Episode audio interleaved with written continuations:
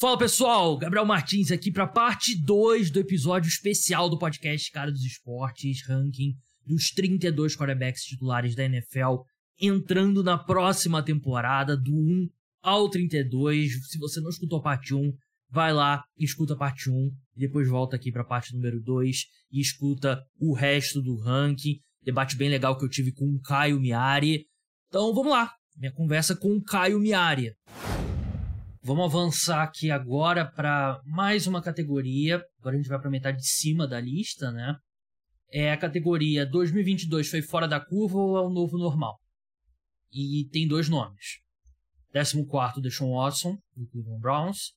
15 Russell Wilson, do Denver Broncos. Né? O Deshaun Watson, todo mundo sabe a história, né? Vale ressaltar que ele é um cara que foi acusado por 30 mulheres de assédio sexual. Ele não foi. não respondeu na, na vara criminal, ele foi processado, chegou a um acordo com um grupo grande das vítimas. Ele foi suspenso por parte da última temporada, ele não jogou em 2021 porque ele estava fazendo greve porque ele queria sair do Houston Texans.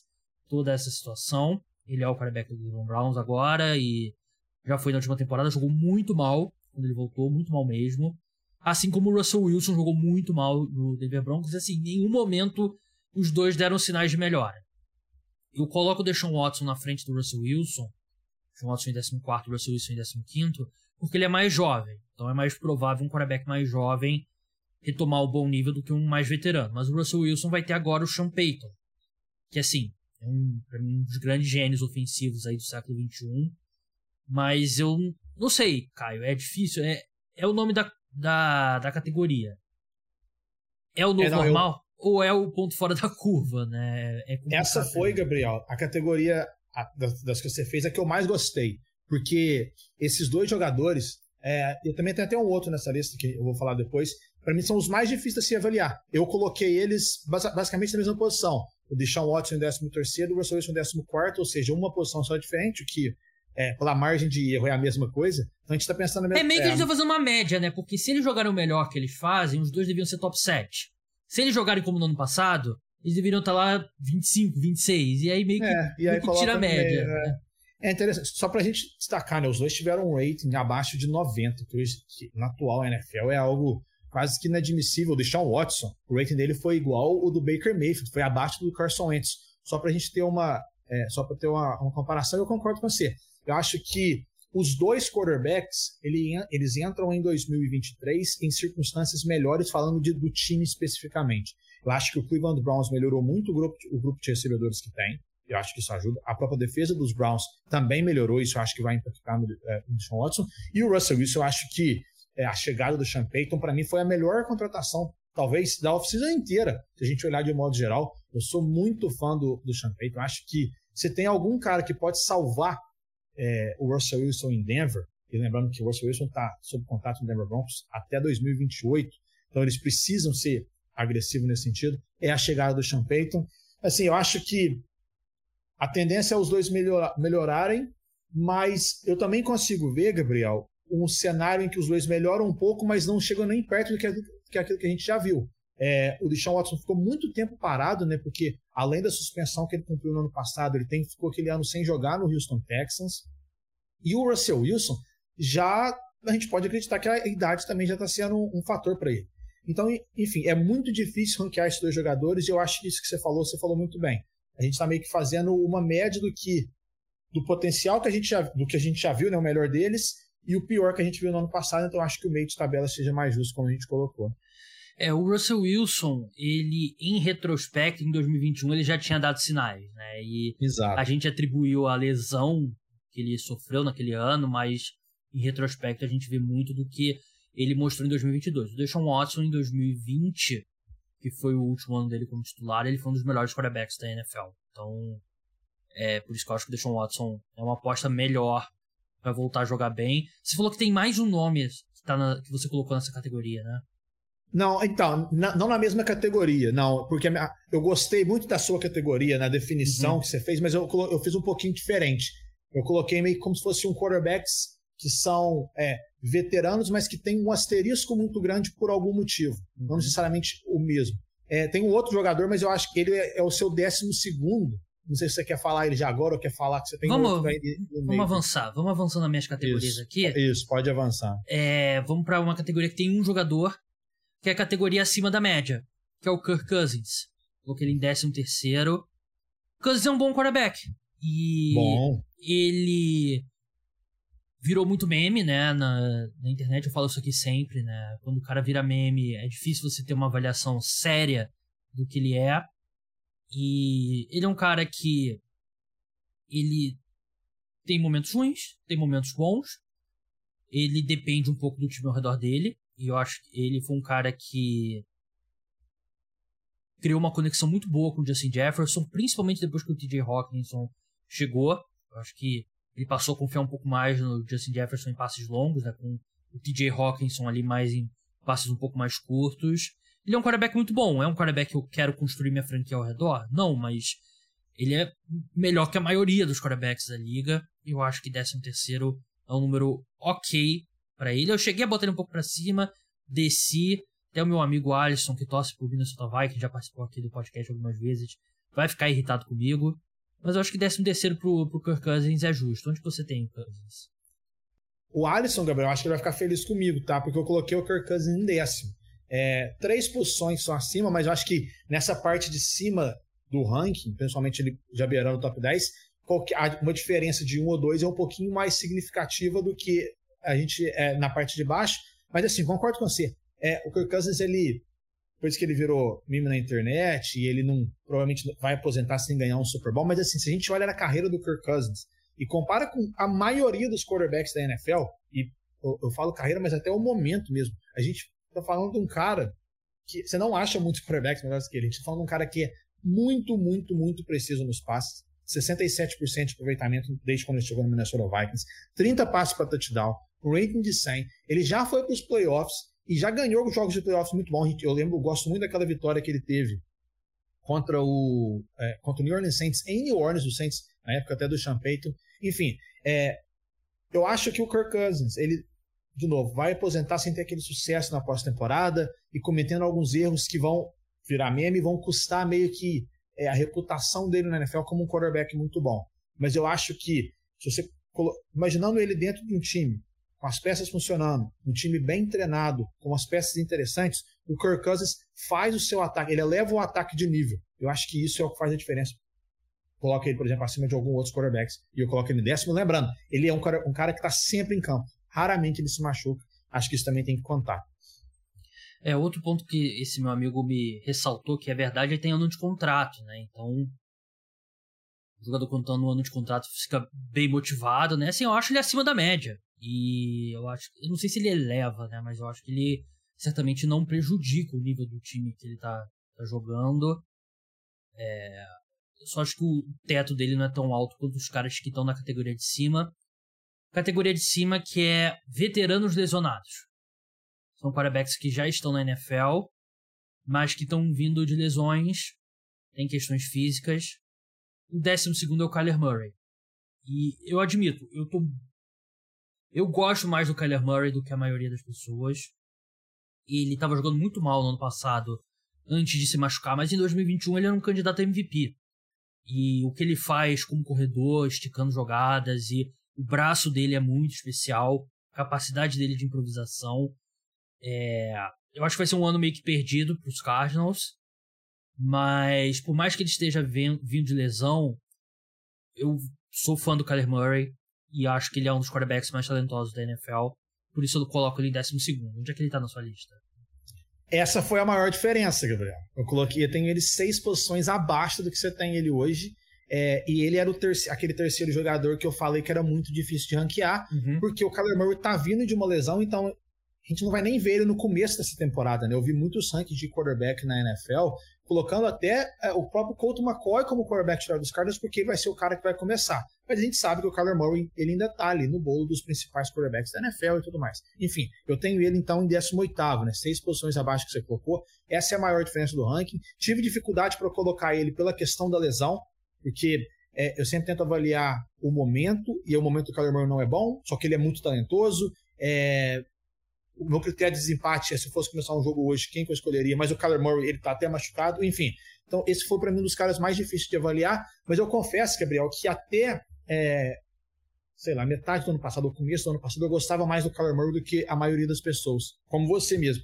Mas eu acho que eu tô meio que, eu acho que eu virei a página nele, Gabriel. Eu acho que ele é muito talentoso, eu acho que ele tem é, algo especial, aquilo que eu falei, por exemplo, de Justin Fields.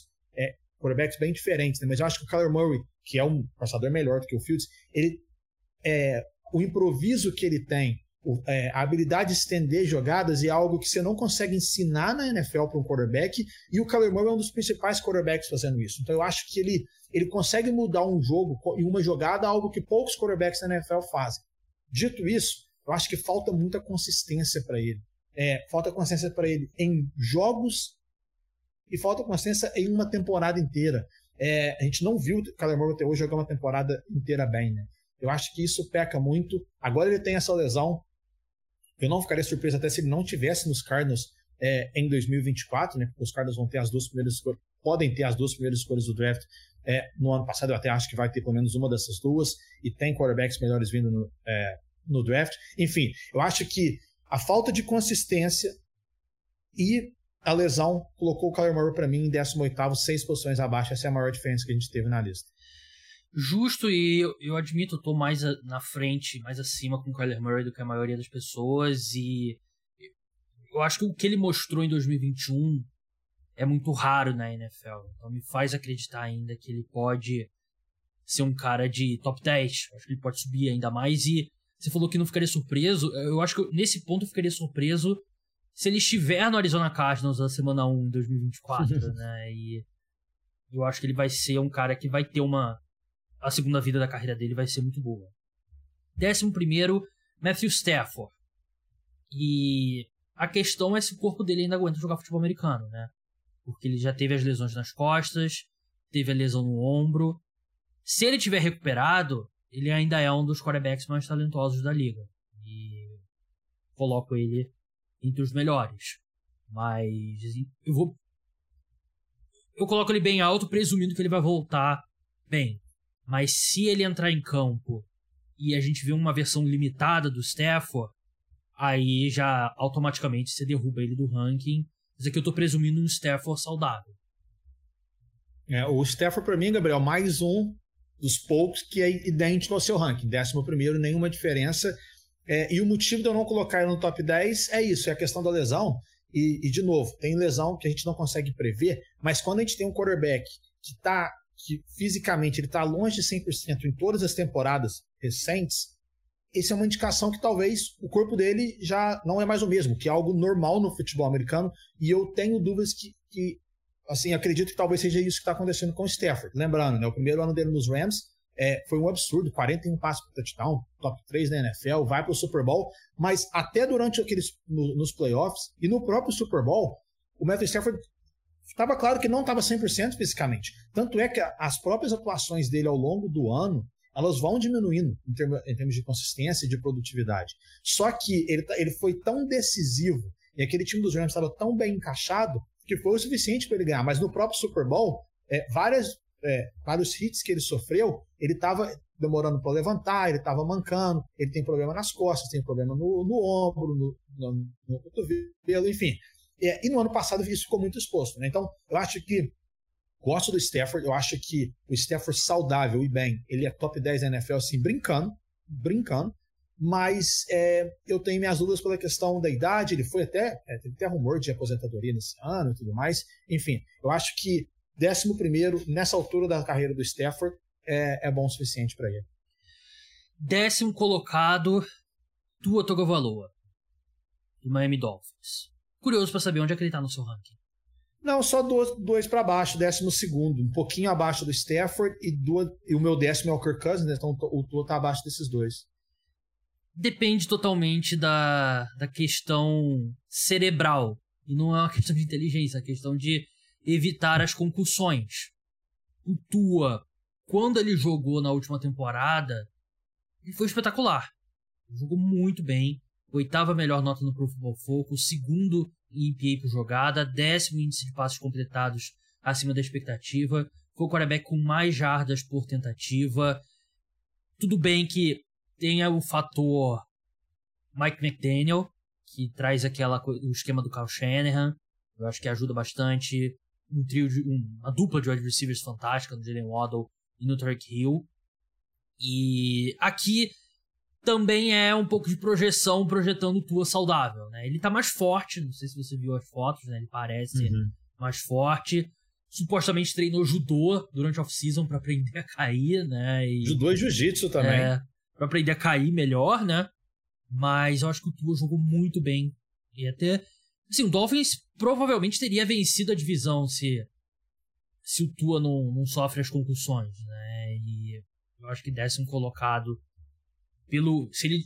Você extrapola o que ele fez na última temporada por 17 jogos, era um cara que estaria até mais alto. Mas eu coloco ele na, na décima colocação pelas questões físicas e pela questão também de você considerar que ele é mais maximizado pelo esquema do que outros quarterbacks aqui nessa região. É, eu concordo. Eu acho que é, do décimo para baixo, ali entre décimo e décimo terceiro, qualquer posição que o Tua caísse seria, seria justo. Assim, eu não consigo projetar ele mais saudável, Gabriel. Eu acho que vai ser um normal o Tua perder aí, sei lá, quatro jogos, três, três, quatro jogos por temporada. É isso que tem acontecido desde o último ano dele lá em Alabama, né? É, ele não foi, não ficou 100% saudável como calor na NFL, não ficou em 2021, não ficou no ano passado, por vários motivos. A, a concussões têm sido um grande problema para o Tua na carreira dele na NFL, mas já teve costela, já teve tornozelo, enfim, já teve a mão dele. Então, infelizmente, eu acho que o Tua é, entre aspas, né, de vidro, nesse caso, ele é muito talentoso. Isso, isso não tem como discutir. Ele foi, nos jogos que ele jogou no ano passado, talvez o quarterback mais eficiente da NFL. O quarterback com mais jardas por tentativa, o quarterback com maior é, é, rating de passe, ele teve mais EPA por é, jogadas do que caras como Patrick Mahomes, por exemplo, nos jogos que ele jogou. Então ele foi um absurdo. Acho que o sistema com é, o Mike McDaniel ajudou muito ele e é um sistema que vai continuar. Ele tem talvez para muitos né, a melhor dupla de wide receivers da NFL. É um jogo corrido muito dinâmico, é uma defesa que deve melhorar com a chegada do Vic Fendi, quando é, Jalen Ramsey. Então assim, o entorno do Tua é muito bom e eu acho que vai continuar. Quando ele jogar, ele vai estar tá bem. Eu só não consigo colocar ele um pouquinho mais alto pela questão física. Eu vou colocar para quem está assistindo no YouTube vídeos do Tua Tagovailoa com vídeo invertido, que ele parece que fica destro. Ele parece muito melhor jogando, passando com a mão direita. Parece né? mais natural, né? Bem mais Mas é, natural. Acho que, é algo, acho que é mais costume. A gente tá, tem, muito, tem pouquíssimos quarterbacks canhotos na NFL. Né? É, antes dele foi o Kalen Moore, que agora é coordenador ofensivo, e antes foi o Michael Vick, né? E... E, e, o próprio e o próprio Kellen Moore, né, que, é, que agora tá nos Chargers, ele nunca foi um quarterback que tava jogando sempre. Sim, então a gente é. não tava acostumado a ver ele jogando toda vez, igual, por exemplo, você falou do Michael Vick, mas a gente já tá indo lá 2011, atrás. Né? É, o Michael Vick entrou na NFL em 2003. Então a gente tá falando de uns caras assim, a gente tá indo lá atrás, e como você falou, o Kellen Moore ficou na NFL por um tempo considerável, mas ele como titular não fez quase nada. O último quarterback titular canhoto foi o Michael Vick mesmo, né? É, teve o Tim Tebow, né? É, mas o, o Tebow foi antes também da, do, do Vick no Philadelphia Eagles. É, não, mas, mas por exemplo, não, mas o, o Tim Tebow em 2014, 14, é, 2014, não, 2000, é, foi nessa mesma época, foi 2012. Porque o ano dele como titular 2010. em Denver é. foi... Porque o Peyton, o Peyton Manning chegou em 2012, então o último é. ano do Tim Tebow é 2011, 2011, que ele ganha a divisão, é. ganha do Pittsburgh Steelers nos playoffs e depois perde para os Patriots, então é nessa época. É, e assim, é, o Michael Vick era um, um, passador interessante. O Tim Tebow, ele meio que vai contra os canhotos, porque ele tinha tanta é. dificuldade para lançar a bola que parecia que. Tá pior ainda. É, pior, exatamente, ele tinha. Parecia que fazia um esforço. Assim, tá louco. Era, era feio ver ele lançando a bola. Um quarterback até interessante, é. mais, mas era muito feio ver ele lançando a bola. Enfim, não tem esse meio que. Acho que a gente pode colocar, entre aspas, um preconceito contra quarterbacks canhotos. Eu não tenho, mas a gente vê direto aí né, nas redes sociais.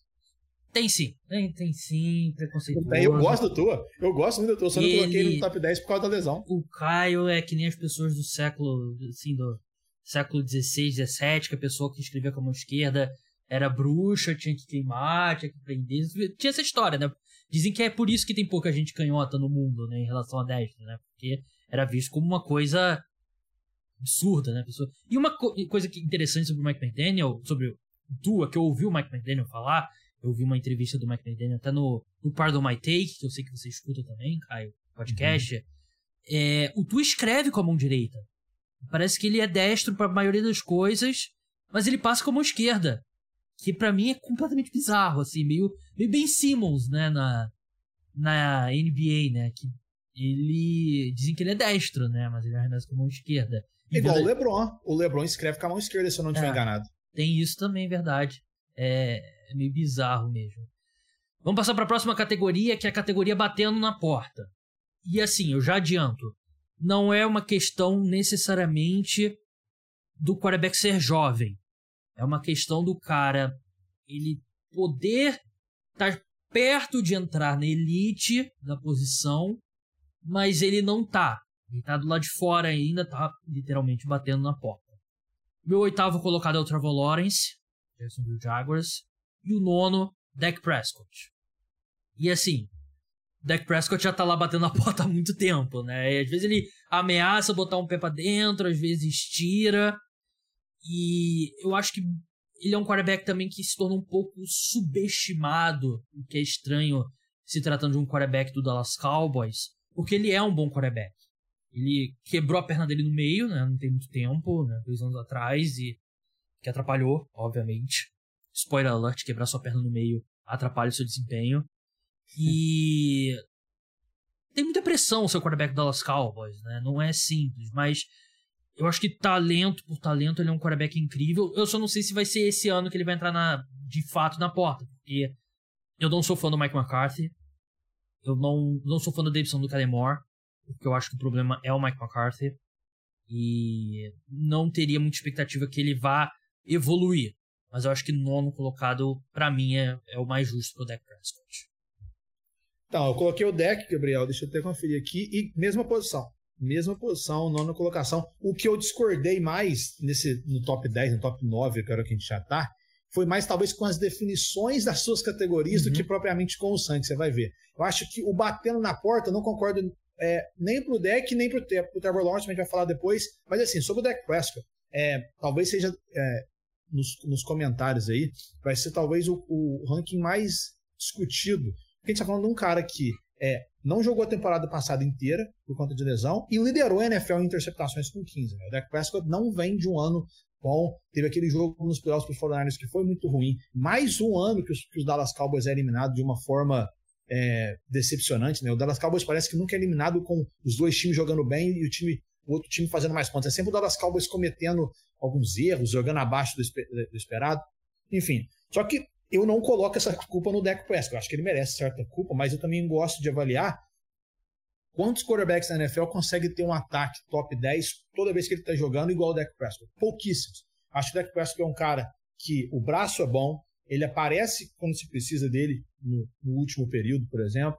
É, ele tem a mobilidade que você precisa, ele já está na NFL, tem experiência. Enfim, eu acho que o Deck é um dos caras que eu mais gosto. Eu não consigo colocar ele mais à frente, porque ele vem de uma temporada não muito boa. Eu acho que ele tem que começar a produzir mais nos momentos mais importantes, e isso aí especificamente nos playoffs. Eu acho que tudo isso afeta um pouquinho o ranking dele negativamente, mas eu acho que assim, você não consegue achar muitos quarterbacks melhor que o deck, então o nono colocado foi o que a gente colocou, eu acho que é, é, é interessante. Sabe o que, eu acho que prejudica o deck?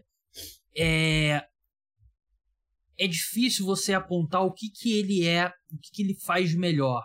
Porque eu acho que ele é nota 7, 8 nos principais atributos de um quarterback. Mas ele não. De repente dá nota 9, 10 em nada. E aí eu acho que ele é um, um quarterback bem completo mas ele não é, não tem um atributo de elite, que eu acho que dificulta um pouco a avaliação do público. Eu concordo. Eu, eu, eu defino ele como quarterback, como acho que você falou, muito completo e muito bom. É. Eu, não acho, eu não acho que eu não chamaria o Dak Prescott hoje de um ótimo quarterback. Mas eu acho que, assim, um quarterback muito bom e completo é difícil se achar na NFL. E o Dak Prescott é, acho que indiscutivelmente, um cara desse. É, e sobre o número de interceptações dele, ele liderou de fato, mas eu acho que ele você olhando interceptação por interceptação, um cara que teve muito azar nas interceptações dele, né? Porque ele liderou a NFL em interceptações, mas ele foi apenas o 13 terceiro em porcentagem de passes interceptáveis, né? Então ele teve uma conversão muito alta dos passes interceptáveis dele, de fato interceptados, que é que envolve muita sorte. Então eu não não me preocupa esse número. É... Eu também O turnover é sempre, sempre flutua muito, né, é. Gabriel? Tanto para quem está sofrendo o turnover quanto para quem está cometendo ele. Sim. É, oitavo colocado o Trevor Lawrence. Que a questão do Trevor Lawrence é assim. E teve um ano de calor muito ruim, numa situação muito ruim. E teve um segundo ano muito bom, numa situação bem melhor. Ainda assim, é um ano de, de amostra dele jogando bem, né? Então, antes dele subir mais do que isso, eu preciso ver um pouco mais. E outra coisa também que é importante destacar evolução de quarterback jovem normal, normalmente, às vezes. Às vezes, eu quero dizer, não normalmente, que dá, dá a impressão de que é sempre, né? Mas às vezes não é linear. Às vezes o cara dá dois passos à frente, dá um passo atrás, depois dá três passos à frente, dá meio passo atrás. Então não é garantia que o Trevor Lawrence vai manter a mesma trajetória de subida esse ano, apesar de eu achar que é uma possibilidade. Por isso que eu coloco ele no oitavo, porque eu acho que tem caras mais provados na frente dele. É, eu coloquei ele em sétimo, ou seja, uma, é, uma acima que você colocou, né? Eu acho isso. Eu acho que eu já tô mais é, vendido em relação ao Trevor Lawrence do que do que você falou. Eu acho que assim, eu acho que ele já tá no nível assim dos, dos melhores quarterbacks da NFL.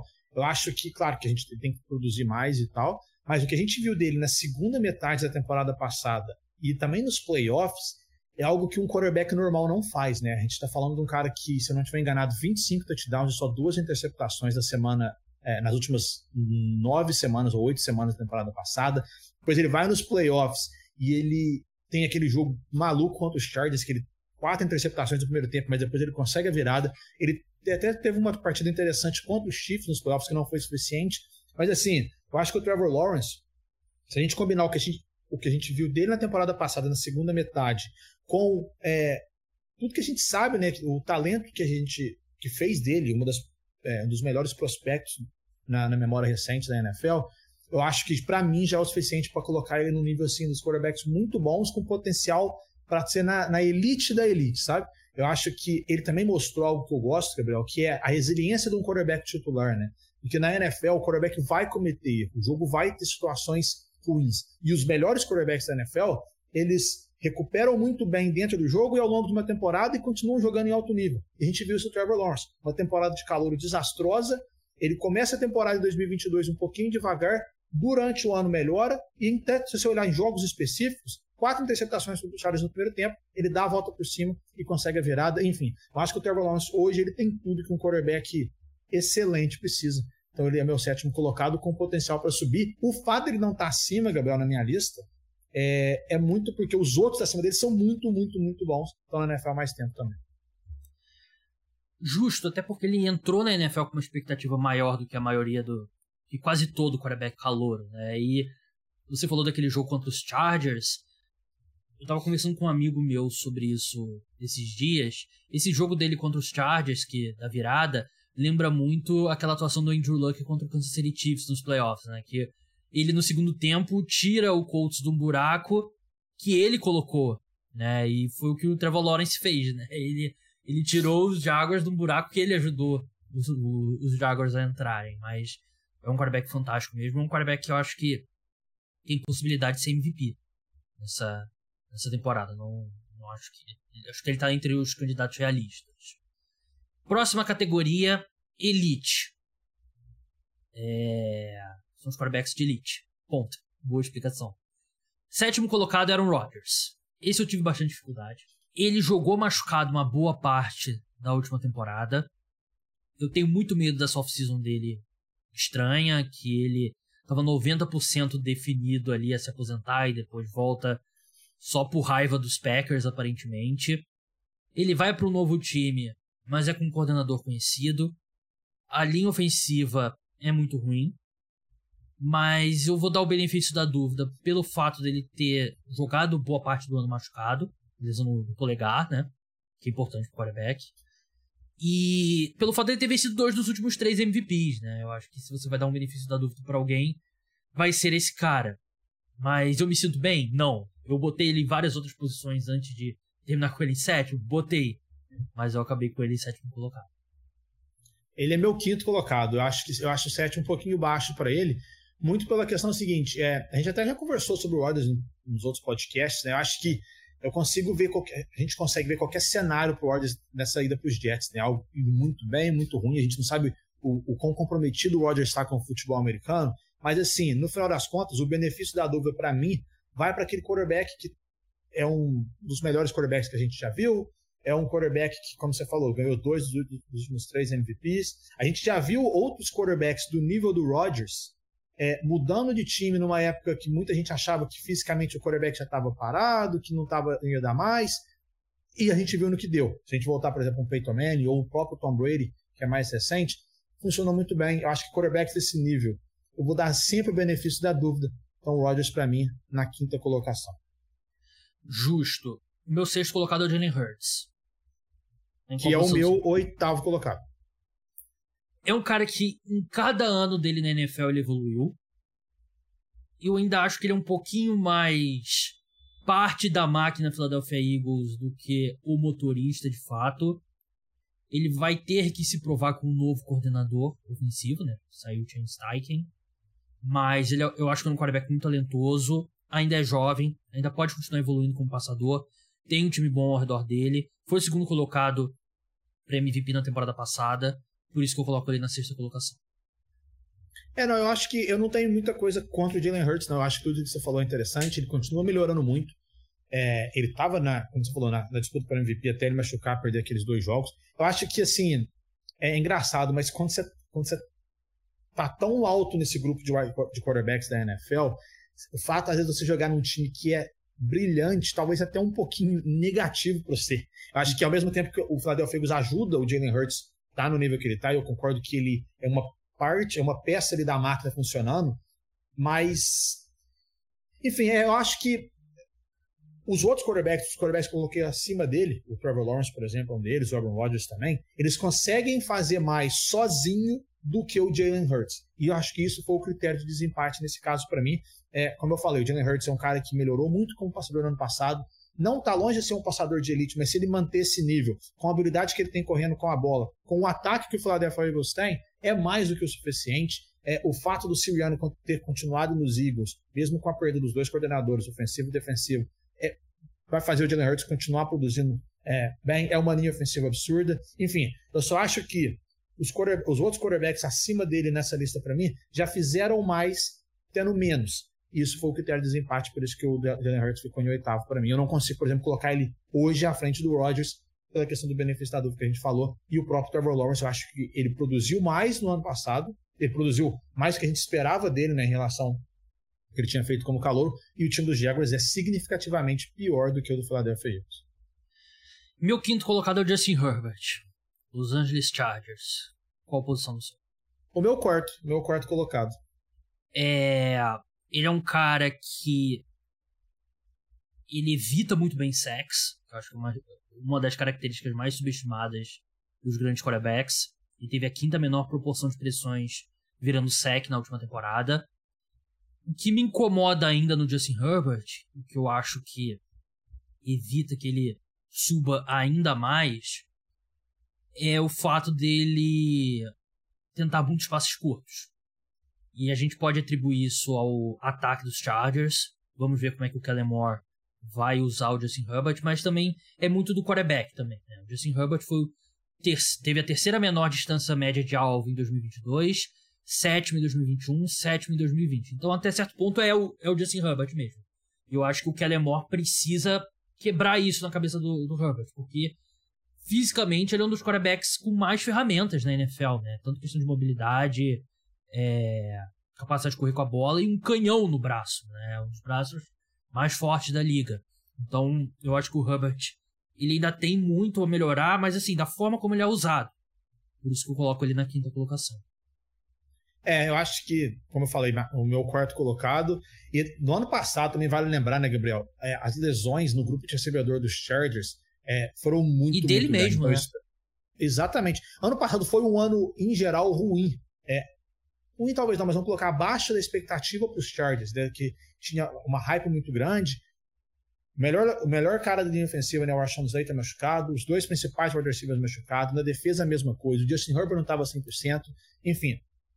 Eu acho que a chegada do Kellen Moore, acho que vai dar uma e todo mundo ficando mais saudável, mas vai mudar essa questão pro Justin Herbert, mas como você falou, estatura perfeita, o braço do Justin Herbert é um absurdo, ele, a visão dele, ele, consegue, ele é um daqueles quarterbacks que consegue fazer qualquer tipo de lançamento dentro do campo, né? Isso é algo muito, muito raro na NFL.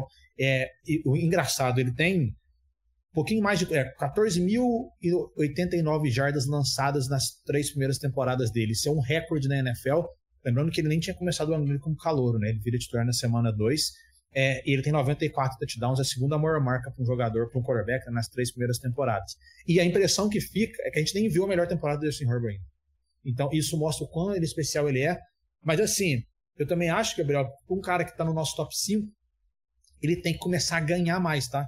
É, no final das contas, é, vai ter lesão, vai ter técnico às vezes atrapalhando e tudo mais, mas assim, o Justin Herbert precisa ter mais sucesso nos playoffs. A gente está falando, por exemplo, do Trevor Lawrence da vida, ele já foi lá e ganhou do Justin Herbert. O Justin Herbert não pode perder aquele jogo nos playoffs do ano passado, por exemplo. Claro que acontece e tudo mais, mas eu acho que para mim, a principal, é, a maior pressão sobre o Justin Herbert entrando em 2023 é que ele precisa começar a ganhar mais. Ele precisa estar nos playoffs todo ano, ele precisa ganhar jogos nos, jogos nos playoffs, porque é isso que os grandes quarterbacks da NFL, como eu acho que ele está hoje, fazem. É, eu tive exatamente essa conversa com o João. É, ele e eu come para mim, eu acho que a pressão vai ser muito maior em cima do Brandon Staley do que no, no Justin Herbert. Eu acho que você lembra quando eu, quando eu falei que eu achei que eu achava que, eu, que o Brandon Staley ia ficar sob pressão e a gente quase brigou no podcast ao vivo? É, eu, eu errei muito sobre o Brandon Staley na última temporada. Eu já admiti isso aqui muitas vezes, né? Eu era meu voto para treinador do ano, o Herbert era meu voto para MVP e os Chargers eu achava que ia vencer o Super Bowl, né? Eu não poderia estar mais errado na última temporada, mas é, eu acho que o fato dos Chargers não, tem, não terem sido melhores nas últimas temporadas é um, é um fracasso muito mais organizacional do que do Justin Herbert, pra, na minha opinião. Mas você concorda também que os grandes quarterbacks, é, vários quarterbacks já tiveram sob situações ruins, contextos uhum. ruins, e mesmo assim eles produziram. Então eu acho que essa é a expectativa que eu tenho pro Justin Herbert. Você, você falou, por exemplo, do Andrew Luck. Lembra o quanto tudo atrapalhava o Andrew Luck nos Colts e ainda assim os Colts estavam indo para os playoffs. Ele chegou na final de conferência, ele teve essa virada nos playoffs que você mesmo falou. Eu acho que eu preciso, eu quero ver mais isso do Herbert. Ele tem uma ida nos playoffs, né, uma aparição nos playoffs. Você tira o ano de calor, tá, calor ele não usou como titular. É, ele tem uma ida nos playoffs e essa ida tem aquela derrota, é, aquela virada absurda que ele sofreu para o Jacksonville Jaguars. Então, é, não acho que está na hora da gente é desesperar com o Justin Herbert nos playoffs, a gente precisa fazer mais. Contraponto. A conferência está muito mais difícil do que estava algum tempo atrás e esses caras não tiveram o Patrick Mahomes na mesma divisão, né? Que, que atrapalha bastante. Quarto colocado, e esse eu tinha certeza que a gente ia discordar. Eu tava curioso para ver o quanto que a gente ia discordar. Pouco até. Pouco. Lamar Jackson, quarterback do Baltimore Ravens. É o meu sexto. Olha só, caiu enfim convencido pelo Lamar Jackson. Mas, é, é, pode falar primeiro. Ele vem de um ano, na minha opinião, subestimado enquanto ele estava saudável. O time esse ano vai ser bem melhor, em termos de talento no ataque. Coordenador ofensivo muito melhor, Tony Monken, pra mim, melhor do que o Greg Roman. Resolveu a situação contratual. Eu acho que ele é uma boa aposta para MVP. Vou até olhar aqui no site quanto é que ele tá pagando para MVP porque eu acho que ele é uma boa aposta ali, como tirando ali o, os nomes óbvios, porque ele vai ter o melhor corpo de recebedores da carreira dele. E, enfim, mas olha isso. Mas eu gosto muito do Lamar Jackson para esse ano. Eu acho que ele acabou se tornando um pouco subestimado. Ele ainda tem toda a capacidade de correr com a bola e evoluiu como passador. E eu acho que ele vem pro talvez o melhor ano da carreira dele. É, acho o melhor ano da carreira é, seria espetacular, né? Porque a gente lembra, ele é o, o segundo MVP da NFL unânime, lá em 2019, quando ele ganhou. Uhum. Enfim, eu acho que o Lamar Jackson é. você, Gabriel, e de modo geral o próprio Lamar Jackson jogando, me convenceram que ele é um cara imparável quando ele está saudável. Eu acho que isso que foi o fato de eu ter colocado ele em sexto, muito acima do que eu achava antes. Confesso que ele foi o último cara que eu coloquei nessa lista, porque eu queria ver como é que seria e eu não consigo colocar ele muito abaixo disso, não. Eu acho que, lembrando, né, se a gente colocar um, um cara dois, dois, duas posições acima, duas posições abaixo, é basicamente a mesma coisa. Eu não consigo colocar o Lamar muito abaixo é, ou acima até do que, eu, do que eu coloquei, não. Eu acho que é, a gente sabe, correndo com a bola, eu ainda acho ele o melhor quarterback da NFL atualmente. É, ele tem melhorado como passador, apesar que ele não espero que ele seja aquele cara que lançou 36 touchdowns de novo. Mas assim, as, as mudanças no ataque do Baltimore Ravens vão talvez fazer o Lamar é, produzir ainda mais do que a gente já viu, pelo menos desde que ele ganhou o MVP, né? Porque a gente lembra, é, cuidador ofensivo não muito bom, grupo de recebedores muito ruim, linha ofensiva lesionada, e o Lamar Jackson continuou produzindo, apesar de todas esses, é, essas adversidades, a gente pode colocar assim, ao redor dele. Agora, eu também não quero preocupar com a questão física do Lamar, Gabriel. A gente falou muito né, durante é, essa, essa, lista de alguns quarterbacks que estão sempre machucados, e eu acho que isso, quando isso acontece repetitivamente, é, é uma posição, é algo que coloca o quarterback para baixo para mim, né, pelo menos nos rankings. É, o Lamar ele não terminou a temporada jogando nenhuma das últimas, dos dois últimos anos, né? Mas eu quero acreditar que foram só. É, foi, foi, ocasional. Isso não vai ser o normal na carreira do Lamar. Então, por isso que eu ainda coloco ele em sexto. Não, não tirei nenhum ponto do Lamar pela questão física ainda. Vamos para a penúltima categoria. E esse é o verdadeiro evento principal do, do podcast. Porque é uma das discussões mais quentes na NFL nesse momento que é Josh Allen versus Joe Burrow. Quem que é o segundo melhor quarterback da NFL. E eu tenho Josh Allen número 2, Joe Burrow número 3. E você, cara? É, tá fazendo uma analogia. Quando o Super Bowl é muito ruim, tipo aquele Patriots e Rams que a gente tá esperando muita coisa e não acontece nada, é então vai ser o nosso top, o nosso 2 e 3, Gabriel, porque eu tô, tô, tô na mesma que você. Coloquei eu, o Josh Allen em segundo e o Joe Burrow em terceiro. Eu vou ter que chamar outra pessoa no próximo podcast que defenda Joe Burrow na segunda colocação, porque eu acho que a maioria eu, eu, do público. É, porque o Joe Burrow hoje é mais fácil de defender ele pela questão dele ter ido, por exemplo, para os playoffs recentemente, ele estava no Super Bowl, ele, querendo ou não, o jeito que o Joe Burrow ganha é, faz mais vista que o Josh Allen tem feito recentemente, mas eu, como quarterback, o Josh Allen está na frente para mim. É, então é, é engraçado, porque eu, eu tava. Eu tenho todas as armas aqui prontas para defender o Josh Allen contra o Joe Burrow, e você concorda que. Mas vamos passar pra galera pra. Deve ter alguém que concorda com a gente. É, Deve ter alguém. E essa é porque pessoa, eu sinto no. um argumento para ela. Eu então sinto, pode ajudar. Eu sinto na internet que a maioria das pessoas hoje coloca o Joe Burrow na frente, né? E a minha questão que diferencia os dois é a seguinte. Eu acho que o Josh Allen fisicamente ele tem coisas que ele faz que o Joe Burrow simplesmente não consegue. O Joe Burrow tem um corpo de recebedores melhor.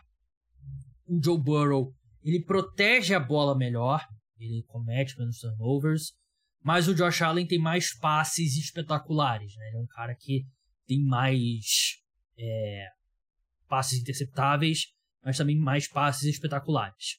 O Allen é muito melhor como corredor, e o Josh Allen também evita muito bem sacks, ao contrário do Joe Burrow. E isso não tem a ver com a capacidade do Josh Allen correr com a bola. Porque se você olhar os números, muitos quarterbacks que correm com a bola têm um índice alto de pressões virando sack. O Josh Allen uhum. é, o, tem um índice, é o quarto índice menor de pressões que viraram sacks na última temporada. O Joe Burrow teve o quarto maior. Então, eu acho que o Josh Allen, parte significativa dos problemas do, do Buffalo Bills é não ter um recebedor confiável além do Stephon Diggs, enquanto o Joe Burrow tem o melhor trio de wide receivers né, da, da liga, né, no Jamar Chase, T. Higgins e no Tyler Boyd. Então, para mim, eu coloco ainda o Josh Allen na frente do Joe Burrow. Nada contra quem coloca o Joe Burrow na frente, tem até amigos que colocam, mas eu acho que o Josh Allen é um quarterback melhor que o Joe Burrow. É, eu, assim, é, é difícil. É, assim, eu também coloco, coloco o Josh Allen na frente, não acho que há uma diferença muito grande. Mas eu acho que o Josh Allen ele é mais imparável do que o Joe Burrow, né? Eu acho que Josh, é difícil achar um quarterback do tamanho do Josh Allen que consegue fazer todos os passes possíveis igual o Josh Allen e que consegue correr tão bem com a bola. Você falou da questão física, Gabriel, de quarterback evitando sec. O Justin Fields, por exemplo, foi, teve, é, foi empatado com o quarterback mais sacado NFL no ano passado com 55. E se a gente voltar um pouquinho, o Tom Brady e o Peyton Manning, claro que eles são gênios, mas são dois quarterbacks que quase nunca correram e raramente eram sacados. Justamente porque essa é a questão da leitura de jogada, como você está vendo o jogo. É, eu acho assim, o meu principal problema com o Josh Allen é que ele é um cara que ele vai muito todo, em todas as jogadas, ele é muito 880, ele está sempre indo para a questão 880. Não tem um lance que o Josh Allen aceita fazer assim, não, vamos pensar um pouquinho a longo prazo numa partida. O Josh Allen é sempre querendo é, um touchdown longo toda hora, toda hora. E claro que esse estilo de jogo faz o Buffalo Bills ser um dos ataques mais interessantes da NFL. Faz aquele touchdown de 98 jardas que ele teve com o Gabe Davis no ano passado. Mas também você vê alguns fumbles que não fazem muito sentido do Josh Allen. Você vê alguns lançamentos dele, alguns turnovers principalmente, que não faz muito sentido. É, enfim, por exemplo, o Josh Allen, ele. Lembrando que no ano passado ele jogou machucado, né? Por uma, uma boa parte do tempo, uma lesão no cotovelo. É, duas semanas ou três semanas depois, ele tava. Ele lançou uma interceptação na endzone e estava tentando é, acho que foi contra os Vikings, naquele jogo maluco, taclear o, o cara dos Vikings é, pulando em cima dele. Então, assim, o Josh Allen acho que falta a tomada de decisão do Josh Allen, é, saber quando pisar um pouquinho no freio, quando fazer o lançamento é, talvez mais curto, eu acho que isso ele peca um pouquinho.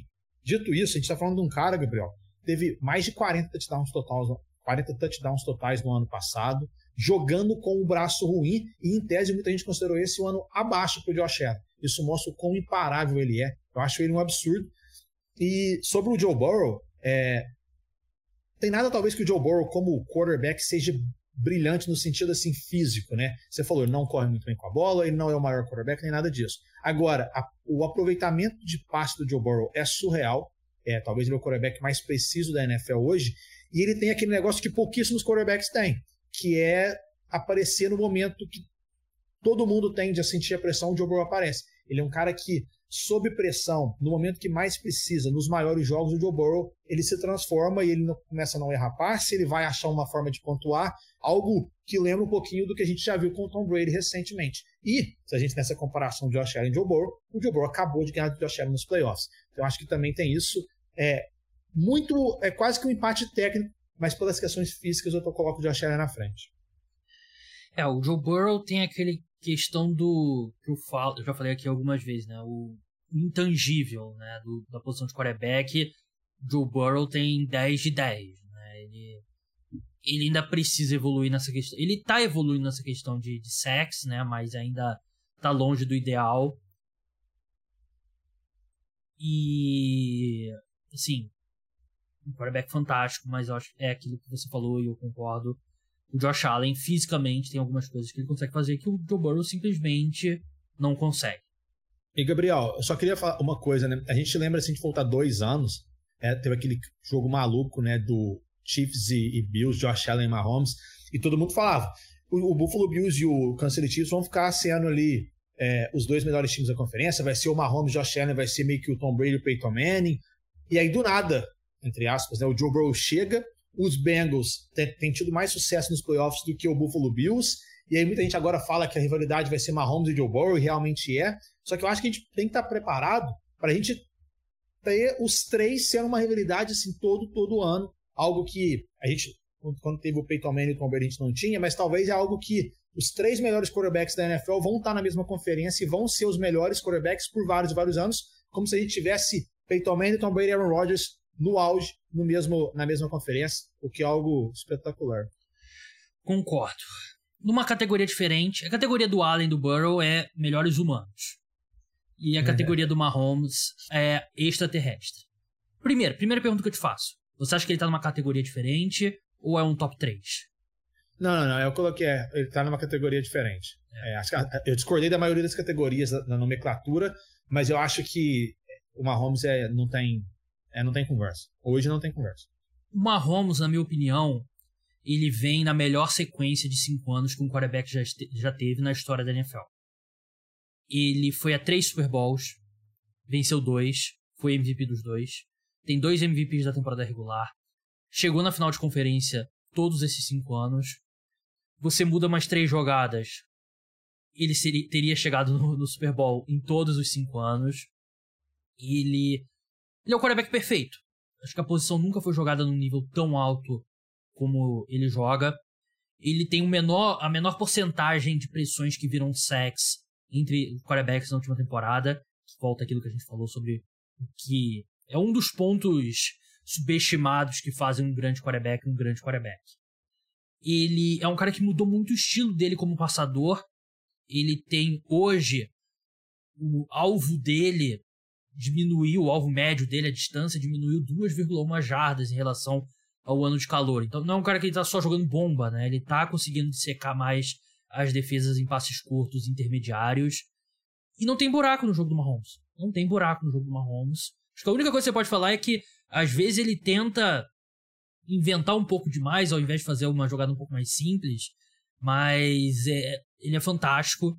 Minha comparação dele com um jogador de futebol, Ronaldinho Gaúcho no auge, mas o auge que durou muito mais. O Ronaldinho Gaúcho teve aquele auge absurdo entre 2003 e 2005, né? Mas o Mahomes, para mim, ele tá caminhando para ser o melhor quarterback de todos os tempos. E eu acho que nunca um quarterback teve um, um recorte de cinco anos, sequer perto desse do Patrick Mahomes. Porque o Tom Brady tem ali muitas conquistas e tal, mas não nesse nível de desempenho do Patrick Mahomes. Para mim, ele é, superior a qualquer coisa que eu já tenha visto, talvez nos esportes. Acho que a, com, a comparação dele é muito mais com o LeBron, assim, em termos de, de nível de dominância por tanto tempo. E ainda assim, o LeBron não começou a dominar no primeiro ano dele no Cleveland Cavaliers como titular, né? O Mahomes, a partir de 2018, ele já era o melhor quarterback da NFL, então foi MVP e tal. Então o Mahomes para mim número um e tem uma margem significativa pro resto da liga. É, eu concordo basicamente tudo que você falou. E assim, é, uma, tem uma estatística também, um complemento do que você falou, que não só ele teve nas últimas cinco finais de conferência, ele jogou em casa as últimas cinco finais de conferência. Né? Isso mostra, é a primeira vez na história que isso acontece. É, isso mostra que ele, assim, ele tá sempre, ele é sempre é, os principais times da conferência na temporada, na temporada regular e nos playoffs. E assim, tem quarterback que às vezes um, uns grandes quarterbacks tem algum ano abaixo e tudo mais, mas para esse essa lista em específico, Mahomes está vindo de uma das melhores temporadas dele. MVP do Super Bowl, MVP da temporada regular, liderou a NFL em jardas aéreas, liderou a NFL em, em passe para touchdown. Enfim, é, não tem muito o que falar. Acho que, como, como, como você falou, Gabriel, a discussão é aonde que o Mahomes já está na história e aonde que ele vai chegar. Eu, particularmente, acho que para falar que ele vai ser o, o top 1 é, dos, dos, dos 10 maiores quarterbacks da história, eu vou ter um pouco de dificuldade só pelo fato que o Tom Brady que é o grande concorrente dele nessa lista, né, que é o número um hoje, já ganhou do Mahomes no Super Bowl. Então eu acho que para o Mahomes conseguir é, atingir um patamar acima do Brady, ele tem que ter é, assim mais Super Bowls do que o Brady, que eu acho que é algo quase que virtualmente impossível. Porque se tiver quase que assim, se o Mahomes tiver seis, ou se o Mahomes até tiver, tiver sete, a gente vai olhar para trás e falar assim, ó, ele tem sete, o mesmo tanto o Brady, ele é mais talentoso do que o Brady, eu acho que isso é, nem o Tom Brady ia discordar. Só que no Super Bowl, que os dois se enfrentaram, que foi o confronto direto, né? O Brady jogou muito melhor do que o Mahomes. Talvez não tenha sido culpa do Mahomes, mas no final das contas o Brady foi o que ganhou e o Brady foi o que jogou mais. Eu gosto mais do Mahomes do que o Brady, mas eu acho que também concordo que o nível da posição de quarterback é, num período de cinco anos nunca foi jogado tão, tão alto, um nível tão alto. A gente já viu quarterbacks com temporadas talvez melhores, que o Mahomes. Uma temporada individual, a gente tem do Peyton Manning em 2004, Peyton Manning em 2013, o Aaron Rodgers em 2011. Teve algum, teve algum o Tom Brady em 2007, mas em cinco anos seguidos, ou se você colocar aí talvez um período de quatro anos seguidos, isso não. O Mahomes tem feito algo que a gente nunca viu. É, atualmente, como eu falei, não tem discussão, como você colocou aí, extraterrestre talvez seja a melhor palavra ele faz tudo perfeito, não tem, é imparável. Para você ganhar do Mahomes, você tem que jogar muito mais que ele, o que é difícil. E engraçado, né, Gabriel? Que o Joe Burrow, na atual NFL, é um dos pouquíssimos, talvez o único quarterback que tem sucesso contra o Mahomes. É, eles já se enfrentaram várias vezes na temporada regular, nos playoffs. O Joe Burrow tem uma campanha positiva contra o Mahomes. Lembrando que os Bengals chegaram no Super Bowl dois anos atrás, ganhando o Chiefs na final de conferência, e no ano passado os Chiefs chegaram no Super Bowl, ganhando dos Bengals na final de conferência. Sobre essa questão do maior de todos os tempos, eu acho que essa discussão é tem duas partes. A primeira é se ele vai ser, e a segunda, se a percepção do público vai ser. Porque é isso que você falou, né? Ele se... Não só o Super Bowl, mas também tem a final da AFC de 2018, né? Que o Tom Brady venceu o Patrick Mahomes, né? Naquele Chiefs e Patriots. Se o D Ford não alinha ali na, no offside, os Chiefs teriam vencido aquele jogo. Mas o que fica pra posteridade é o Tom Brady enfrentou duas vezes o Patrick Mahomes nos playoffs e venceu as duas. Então, realmente vai ser difícil, porque vai ser difícil também o Mahomes, por mais que ele já tenha conquistado dois em cinco anos, conquistar seis Super Bowls é muita coisa. E o que eu acho que vai definir se o Mahomes, em termos de currículo, vai alcançar o Tom Brady, vai ser o que ele fará após o Andy Reid e o Travis Kelce deixarem o Kansas City Chiefs. Porque o Tom Brady, ele teve a carreira inteira dele ao redor do, do Bill Belichick. Né? E no começo, aqueles times eram muito mais voltados para uma defesa espetacular. Claro, Tom Brady era um grande quarterback, mas tinha uma grande defesa. E aí a segunda fase dele no, nos Patriots. Primeiro ali tem aquele, aquele ano do Randy Moss, do Wes Welker. O Randy Moss sai, o Wes Welker continua. E o Gronk se torna o melhor terende para mim de todos os tempos. E depois tem o Julian Edelman que eventualmente substitui o, o Wes Welker. Né? Então quem vai ser o Edelman e o Gronk do Mahomes, né? Que vai ajudar o Mahomes nessa segunda fase da carreira. Quem vai ser o head coach? Porque o Andy Reid é um dos maiores head coaches da história, para mim, top 5, provavelmente. Mas pela idade dele, você não acredita que ele vai treinar por a carreira inteira do Patrick Mahomes. Né? Ele não, o Mahomes não vai ter o, um dos maiores treinadores ao lado dele o tempo todo, como teve o Tom Brady. Então, o que vai definir, na minha opinião, o Mahomes, o lugar dele na história, vai ser daqui a uns 4, 5 anos, quando o Kelsey se aposentar, quando o Andy Reid se aposentar, quem vão ser as pessoas que os Chiefs vão colocar ao redor dele e como isso vai funcionar. Acho que é realmente um ponto importante. Mas é isso. 32 quarterbacks aqui definidos do 1 ao 32 para a próxima temporada. Caio, muito obrigado pela sua participação. Podcast mais longo, eu acho que eu já gravei aqui no, no podcast Cara dos Esportes. É, até na versão em áudio eu vou separar em duas partes para ficar melhor para as pessoas escutarem. Mas Caio, brigadão mesmo. E sigam ele lá, arroba Caio Miari. Vou te dar uma folga para sua voz aí na convite do podcast, né? Deve estar até rouco já. Mas brigadão mesmo. Que isso, Gabriel. Obrigado pelo convite. Sempre que precisar, se precisar amanhã, semana que vem, e eu não estiver trabalhando, não estiver naqueles plantão maluco que eu tenho, Estou sempre à disposição. Um grande abraço para quem ouviu. Você tem um podcast que dá para ser longo, né? É esse. Que é a única, é a única exceção, eu diria, no teu caso. Mas enfim, obrigado pelo convite. Um grande abraço é, para quem ouviu a gente. Muito obrigado, Caio. Muito obrigado você, ouvinte. Espero que você tenha gostado. Espero que você tenha saído desse grande programa informado e já com foco já na temporada da NFL que tá chegando, agosto já tem pré-temporada, final do mês os times já estão se apresentando para pré-temporada. Tá chegando, off-season longa, mas tá chegando ao fim e a gente já vai entrar em preview das divisões pro, nos próximos episódios. Não deixe de se tornar apoiador para ter a cobertura completa. Então é isso, pessoal. Podcast Cara dos Esportes volta terça-feira à noite, quarta-feira de manhã, com mais um episódio exclusivo para apoiadores e no domingo no feed aberto. Até a próxima. Tchau!